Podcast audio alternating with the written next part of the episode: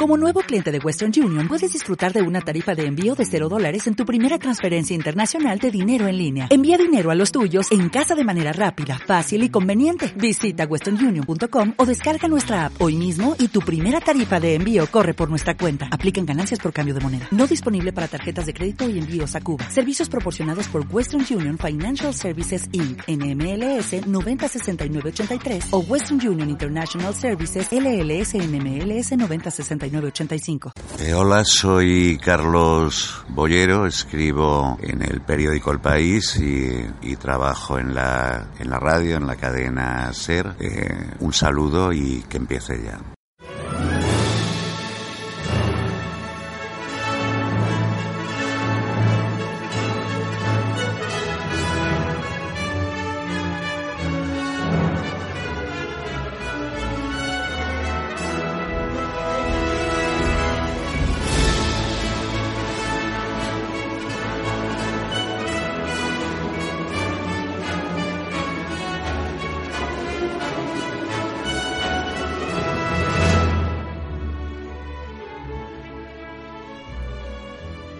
Hola, ¿qué tal? Cinéfilos y cinéfilas, bienvenidos de nuevo a Que empiece ya. Llegamos al cuarto episodio de este podcast cinéfilo, en el que repasamos algunos grandes clásicos del cine, también escuchamos las canciones ganadoras del Oscar a Mejor Canción Original, hablamos también de las, en la mayoría de los casos, desafortunadas traducciones de algunos títulos de películas y de vez en cuando tocamos algunos temas más que nos parecen interesantes o que nos hacen amar aún más el cine, el séptimo arte. Hoy además con una importante novedad que, de la que os hablaré un poquito más adelante. Hace unas semanas, poco después de subirse a la red el episodio 3, y a través de Twitter, os propuse participar en una pequeña encuesta para elegir de qué década sería la película a la que dedicásemos el episodio de este mes. Las propuestas eran la década de los 30, 40, 50 y 80. Bien, pues el caso es que hubo unanimidad y el 100% de los votos, o sea, todos, absolutamente todos los votos, o sea, los dos, eligieron la década de los 30. Y para obedecer vuestro mandato, el episodio 4 de Que empiece ya está dedicado a una película del año 1935, una de las mejores comedias de todos los tiempos, una peli por la que no pasan los años, nada más y nada menos que Una noche en la ópera.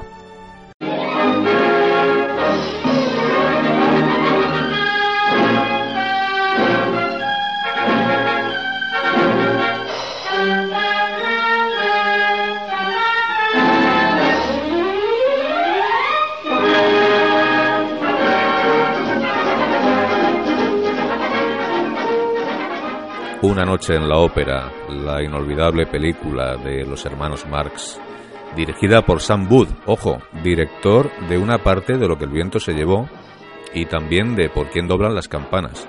Un director al que odiaban los hermanos Marx, pero quizá el único que era capaz de mantenerlos un poco bajo control. Esta es la famosa película del más famoso aún camarote, la de la parte contratante de la primera parte, la de los dos huevos duros, etcétera, etcétera, etcétera. Y por si alguien aún no lo ha visto, cosa que dudo, os cuento un poquito de qué va Una noche en la ópera. Groucho Marx interpreta a Otis B. Driftwood, un excéntrico manager que trata de introducir en la alta sociedad de Nueva York a la señorita Claypool, el precio a pagar es que la señorita Claypool, a cambio, invierta dinero en una compañía de ópera. Lo que no sabe la señorita Claypool es que también necesitará de altas dosis de paciencia para tratar con el señor Driftwood. Señor Driftwood, señor Driftwood, señor Driftwood, señor Driftwood. Botones, ¿quieres hacer el favor de no ir gritando mi nombre por todo el comedor? Yo no grito el tuyo. Señor Driftwood. Es inútil que finjas la voz. Te he conocido, pollastre. Señor Driftwood. Caramba, señora Claypool, ¿qué tal? Señor Driftwood, usted me había invitado a cenar aquí a las siete. Son las ocho y estamos sin cenar. ¿Cómo que no? Yo acabo de zamparme la mejor comilona de mi vida y usted sin darse cuenta. ¿Qué pretende decir? Estoy aquí desde las siete menos cuarto. Dándome la espalda. Cuando yo invito a una mujer, lo menos que puedo pedir es que mire mi bigote. Es el precio que tiene que pagar. En su cuenta, señor. Nueve dólares con cuarenta centavos. Vaya, un abuso. Yo que usted no lo pagaría. Chico Marx interpreta a Fiorello, que se ofrece para ser el representante de Ricardo Baroni, un joven cantante que no ha conseguido triunfar y que está enamorado de su compañera la cantante Rosa. Driftwood y Fiorello se conocen y acuerdan un contrato para llevar a la ópera y a su gran tenor a Nueva York. Pero Driftwood cree que está contratando a Las Parry, la gran estrella, y Fiorello en realidad le está colando a Baroni. La lectura de los términos del contrato es una de las escenas más famosas de la historia del cine. Dice que la parte contratante de la primera parte será considerada como la parte contratante de la primera parte. ¿Qué tal? Está muy bien, ¿eh? No, eso no está bien. ¿Por qué no está bien? No lo sé, quisiera volver a oírlo. Dice que la parte contratante de la primera parte será considerada como la parte contratante de la primera parte. Sí, sí, esta vez parece que suena mejor. Después, Groucho, junto a las estrellas de la ópera de Milán, sube a bordo de un barco con destino a Nueva York. Chico y Harpo, junto con Baroni, se embarcan de polizones. Los tres hermanos tardarán poco en revolucionar el barco. Camarero, camarero, camarero. Diga, señor. Oye, esclavo. Diga. ¿Qué tienes para cenar? Todo lo que usted quiera, señor. Puede usted tomar jugo de tomate, jugo de naranja, jugo de uva, jugo de piña. Está bien, le sacaremos el jugo a la compañía. Trae uno de cada clase. Y dos huevos fritos, dos revueltos, dos pasados por agua y dos en tortilla. Y también dos huevos duros. Y también dos huevos duros. En lugar de dos, pon tres. Una vez en la ciudad de Nueva York, organizan un escándalo en la Gran Manzana y convierten la noche del estreno en una locura que el mundo de la ópera jamás podrá olvidar. Eh, señoras y caballeros, creo que se os podrá llamar así.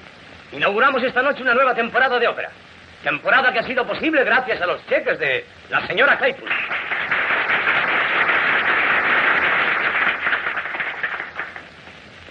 Las melodías de la famosa obra de Verdi acariciarán sus oídos esta noche, como los cheques de la señora Claypool acarician nuestro bolsillo. ¿Qué dice? Esta noche es el de Buena América del tenor Rodolfo Lasparri. El señor Lasparri procede de una famosa familia. Su mamá fue una conocida barítona. Y su papá el primer hombre que rellenó los macarrones con bicarbonato de sosa, con lo cual causa y cura las indigestiones a la vez. No me mire usted así. Adelante con la ópera. Que la alegría se desborde, que los porteros bailen en el vestíbulo y que todos se emborrachen en los palcos. Bartolo toca. Every little bambina says it the very first day. Every sweet signorina says it the very same way. These funny little words don't really mean a thing. It's just a phrase that nowadays Italians love to sing.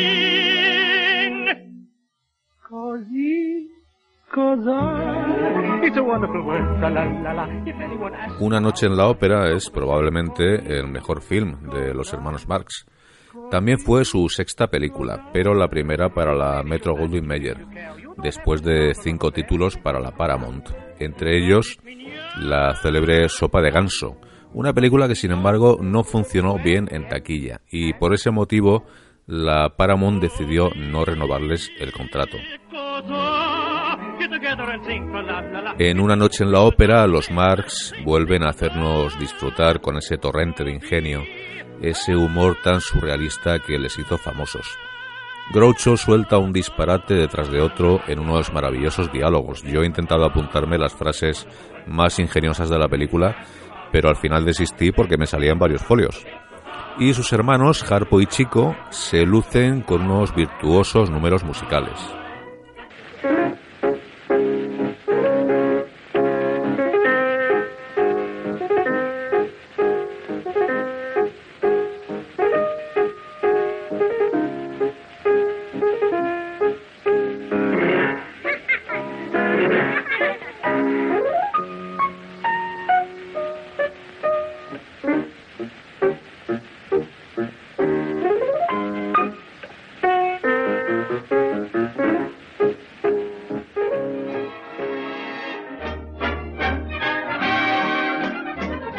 Unos números musicales que eran toda una exhibición. Por otra parte, en cierto momento necesarios para dar una pequeña tregua al espectador, además de con gags tan memorables como el del contrato o el del camarote. ¿Quiere usted las uñas largas o cortas? Déjeme las cortas, porque aquí ya va faltando sitio. La verdad, no me figuraba yo que la travesía fuese tan agradable. Yo me veía muy aburrido en cubierta con un camarero al lado sirviéndome champaña. Vamos, Ricardo. Pero lo que es aquí, como no me Echa echen mano champaña ahí. por el ojo de la cerradura. Soy el ayudante del plomero. Tenía el presentimiento de que iba usted a venir.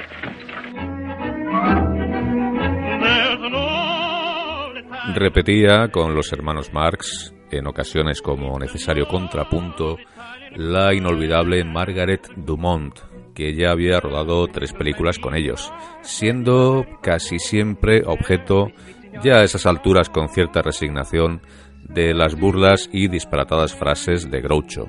Porque yo la adoro. Ea, quería guardar el secreto, pero me lo ha arrancado del fondo del corazón. La ama usted. Y para demostrarme su amor viene usted aquí a cenar con otra mujer. ¿Esa mujer?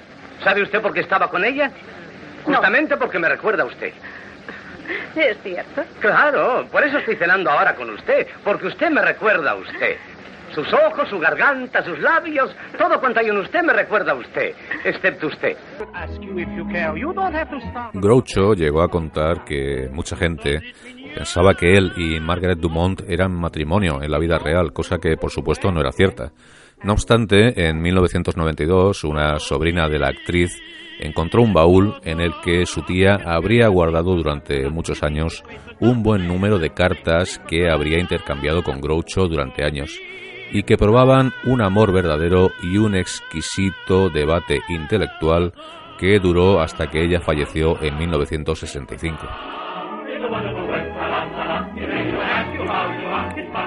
Una noche en la ópera fue la primera película sin uno de los hermanos, Cepo. Así que a partir de este momento los Marx, que hasta el momento eran un cuarteto, se convirtieron en un trío. También supuso un cambio de estilo y de fórmula. Entre los cambios que empezaban a introducirse en el plano argumental estaban la pareja de enamorados a los que los Marx deben ayudar, además de poner algo de orden en la anarquía creativa de los hermanos para intentar llegar a más público. De hecho, las tramas de sus películas hasta entonces no eran más que meras excusas argumentales para encadenar gags uno detrás de otro.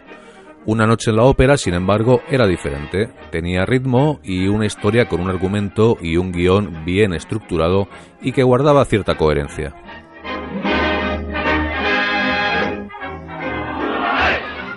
La historia fue escrita por expertos guionistas, que además contaron con el apoyo de algunos colaboradores de la Metro, entre los que figuraba, por ejemplo, Buster Keaton. Pese a todo, antes de empezar a rodar, y para ir sobre seguro, el productor Irving Thalber montó una gira teatral para los hermanos Marx para que pusiesen a prueba ante el público todos los chistes y gags que debían aparecer en la película. Los que no funcionaban eran eliminados del guion, pero con la película terminada y en la noche del preestreno nadie se rió. Lejos de rendirse, Thalberg se encerró varios días con un guionista en la sala de edición y remontaron toda la película hasta convertirla en el clásico que es hoy en día.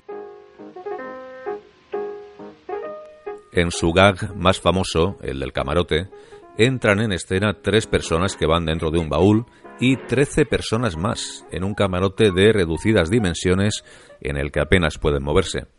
Una escena única, mítica, que va progresando de forma gradual, una situación que va complicándose cada vez más, yéndose a la porra, hasta convertirse en algo caótico, una escena tan cómica que incluso se ha convertido en un dicho popular que se utiliza habitualmente para referirse a aquellas situaciones en que muchas personas se amontonan en un espacio muy reducido, diciéndose aquello de esto parece el camarote de los hermanos Marx.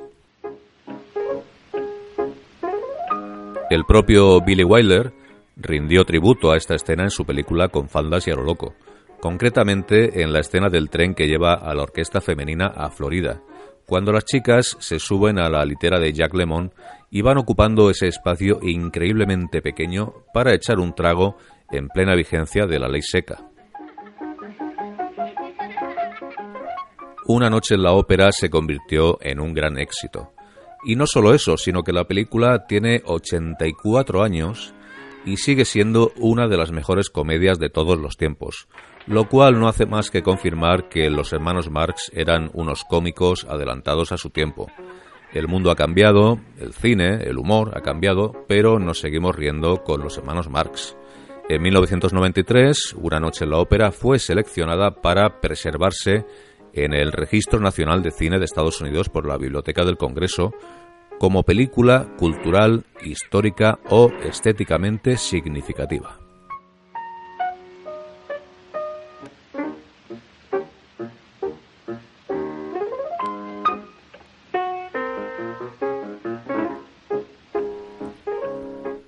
Dejamos ya a los hermanos Marx para seguir, como viene siendo habitual, con el recorrido por la lista de canciones que ganaron el Oscar. Nos vamos al año 1937, año en que ganó la canción Sweet Leilani de la película Waikiki Wedding. Era un film musical dirigido por Frank Tuttle y protagonizado, entre otros, por Bing Crosby, que es además quien se encargó de interpretar la canción. El creador de Sweet Leilani fue Harry Owens, un compositor estadounidense principalmente conocido precisamente por esta canción, compuesta tres años antes para dedicársela a su hija recién nacida. La película Waikiki Wedding, por supuesto, está ambientada en las Islas Hawái y de hecho Leilani es un nombre hawaiano que significa llevando grandes flores.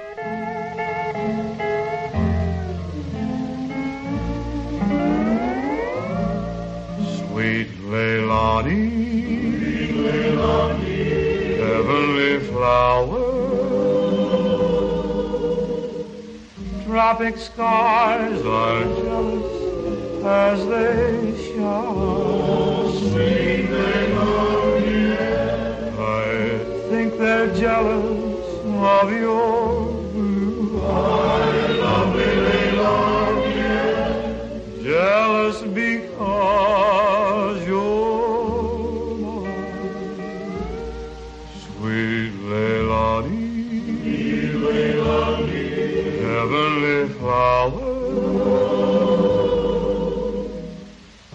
I dreamed of paradise for two. Sweet Leilani, you are my paradise completed. My lovely Leilani,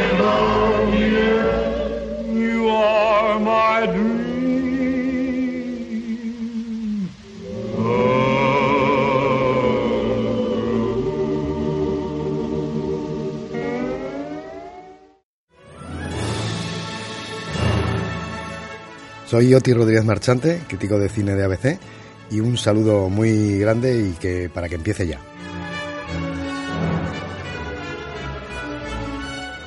Volvemos a contar en este episodio de que empiece ya con la colaboración de Marco Osera y sus locas traducciones. Y he de decir que, a pesar de que le avisé y, y le dije, oye Marco, en este programa voy a hablar de una película del año 35, una película de los hermanos Marx, no sé, un poco para que te puedas, digamos, orientar en qué época va a estar centrado el programa y quizá eh, que tus locas traducciones vayan por ahí. Y bueno, pues efectivamente el amigo Marco Sera, tal como me temía, se ha ido por los cerros de Úbeda y me trae algo completamente diferente, así que bueno, vamos a escucharlo. Hola Marco. Saludos excursionistas, saludos Pascual. Sé que te prometí que intentaría ajustar mis locas traducciones al tema de tu programa, pero, pero vengo, vengo muy enfadado. Vengo muy enfadado. Bueno, en estos casos siempre me pasa igual. No sé si estoy enfadado, indignado, admirado, sorprendido. Y es que los distribuidores españoles siempre tienen algo con lo que darnos un poquito más. Esto viene al hilo del estreno de Capitana Marvel, traducción literal, nada que objetar, Captain Marvel, de la última película de Disney Marvel, la cual han tenido la genial, la soberbia ocurrencia en español de ponerle un subtítulo, un tag promocional, un hashtag, diciendo mujer tenía que ser. he estado buscando el, este subtítulo, este hashtag en, en páginas americanas, no lo he encontrado, aunque he leído que en realidad allí era A Hero is Born, en este caso sería una heroína nace, sería más correcto, pero no, aquí tenemos que decir mujer tenía que ser.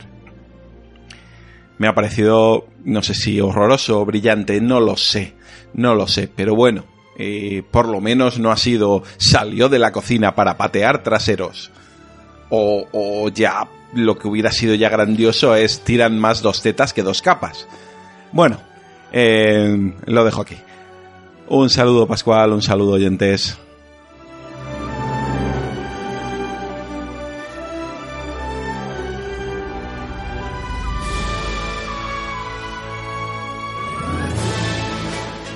Tengo el gran placer de comunicaros que a partir de este episodio contamos también con la participación de un colaborador de lujo. Él es Luis López Belda, es comentarista y divulgador cinematográfico y lleva más de 20 años escribiendo y dando formación sobre cine. Además, Luis es creador y director de dos podcasts que se llaman Críticas al Salir y Cautivos del Film. Y por si todo esto fuera poco, tiene dos libros en el mercado. El primero de ellos, titulado El cine de Hollywood ante el nuevo milenio, 15 años de cine americano de 2000 a 2014, y el segundo es el Diccionario de Directores de Hollywood del siglo XXI, donde Luis, entre otras cosas, hace un repaso bastante exhaustivo a la dirección cinematográfica en la industria hollywoodiense actual. Precisamente sobre ello viene Luis a hablarnos, y en cada programa, en cada colaboración con este podcast, pues elegirá un director en particular para comentarnos quién es y cuál es hasta el momento su producción. Y para empezar, pues precisamente, si el episodio pasado hablábamos de la película Los cazafantasmas de Ivan Reitman, Luis viene hoy a hablarnos de su hijo, el también director Jason Reitman.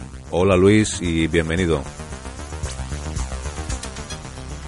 Para comenzar con mi sección de directores del Hollywood actual, pues he elegido a uno que me gusta mucho, que es Jason Reitman, que nació en el año 77 en Montreal, en Canadá. Eres hijo de Ivan Reitman, el veterano director canadiense también, aunque de origen eslovaco, que dirigió películas como Los cazafantasmas, y que ha sido un director muy comercial, aunque cada vez con peores resultados artísticos. Eh, por su parte, Jason, su hijo, debutó en 2006 y con solo cuatro trabajos consiguió el reconocimiento crítico y un estilo propio totalmente alejado de la sal gorda y la superficialidad que ha marcado gran parte de la carrera de su padre, que por ejemplo hizo Los almóndigas en remojo. Claro exponente de su tiempo, Rayman ha tratado los, los lobbies encargados de crear corrientes de opinión en Gracias por Fumar, los profesionales del despido en masa en Up in the Air, la inmadurez recalcitrante de los treintañeros en Young Adult o el embarazo adolescente en Juno. El tipo de personajes que elige Ridman para, que sean sus protagonistas son, además de una decisión artística, una decisión moral. Estos personajes hubieran sido los antagonistas del héroe en décadas pasadas. No presentarlos de manera negativa raya en el postulamiento moral. Mostrar sus miserias sin juzgarlas es el gran acierto de este director siempre interesante sin olvidar que es uno de los pocos que todavía hace películas sobre cómo vive la gente en su país. Sorprende eh, y es injusto, sus dos películas estrenadas en España en 2014 fueron vapuleadas por la crítica a ambos lados del Atlántico. Tanto la clásica pero eficaz Una vida en tres días, como sobre todo la demoledora visión de las relaciones sentimentales y sexuales en la era de Internet de hombres, mujeres y niños, merecían una acogida mucho más cálida. Su siguiente film, John Adult, es su primer gran fracaso de público, aunque se trate de uno de los mejores y más demoledores trabajos de su carrera. Es cierto que eh, a lo largo de, estos años se ha ido haciendo, creo yo, cada vez menos comercial y haciendo realmente las películas que, le interesan. Porque Juno y Indie fueron los momentos en los que alcanzó su mayor éxito comercial con historias que conectaban más con el gran público. Eh, recientemente ha realizado dos películas muy diferentes. Una es Tully, de 2018, una perspicaz y nada complaciente acercamiento a lo que significa la maternidad en el momento actual. En ella volvió a trabajar con Diablo Cody y con una magnífica Charlize Theron. Y su última película, que todavía está en cartel mientras grabo este pequeño corte, es El candidato, la película protagonizada por Hugh Jackman, sobre la carrera presidencial de Gary Hart, el candidato demócrata en el año 88 que tuvo que abandonar por un escándalo sexual. Y en ella la Jason Reitman pues un poco teoriza sobre qué es más importante en un político, sus ideas para cambiar el país o lo que hace cuando se quita los pantalones. ¿no? Eh, como digo, es un director diferente que no ha tratado en ningún momento de hacer películas a la moda del género de acción o de superhéroes, sino que se ha centrado en historias humanas, que son las que a mí más me interesan. Y bueno, creo que lo hace bien, no lo hace cargante ni pesado, y por ello recomiendo su filmografía. Y bueno, si queréis empezar por alguna película, yo recomendaría que lo hicierais con o Up in Juno o Gracias por favor. Bueno, hasta la próxima. Eh, un saludo para que empiece ya y mucha suerte al, allá el proyecto hecho realidad de mi amigo Pascual González. Un abrazo.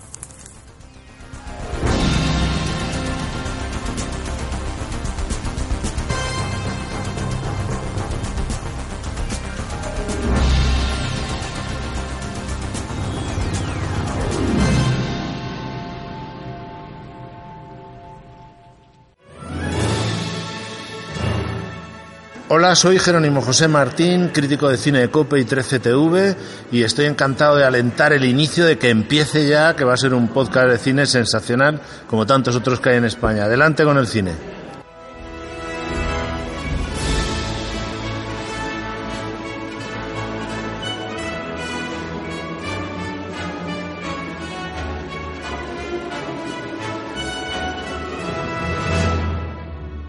Llegamos al final de este episodio de Que empiece ya y lo hacemos como siempre con una banda sonora. Una banda sonora que ya sabéis que yo no voy a deciros a qué película corresponde ni quién es el compositor, sino que sois vosotros quienes tenéis que averiguarlo y si queréis escribir vuestra respuesta en los comentarios de iVoox o en nuestro perfil de Twitter. La música de cierre del último programa del pasado episodio bueno, la verdad es que hubo varias personas que la adivinaron. Se trataba de la maravillosa partitura que compuso Ennio Morricone para el clan de los sicilianos, pero de todas las respuestas correctas, la más maduradora, quien lo acertó en primer lugar fue el oyente y amigo de este podcast, Augusto González. Gracias, Augusto.